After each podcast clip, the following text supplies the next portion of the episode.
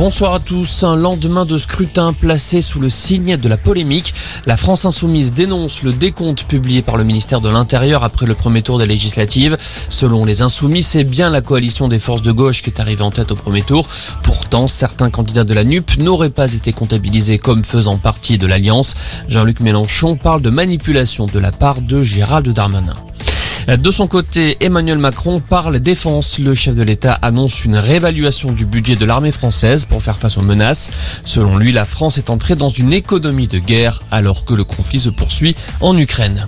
Cédric Jubilard reste en prison. Décision de la justice. Les avocats de l'accusé ont annoncé leur intention de faire appel. Cédric Jubilard est en prison depuis près d'un an dans la foulée de sa mise en examen pour le meurtre de sa femme Delphine.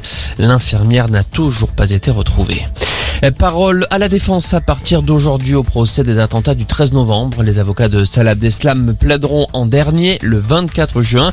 Salah Abdeslam contre qui la réclusion criminelle à perpétuité incompressible a été requise, la sanction la plus lourde prévue par le code pénal. Un épais nuage de fumée visible à plusieurs kilomètres à la ronde.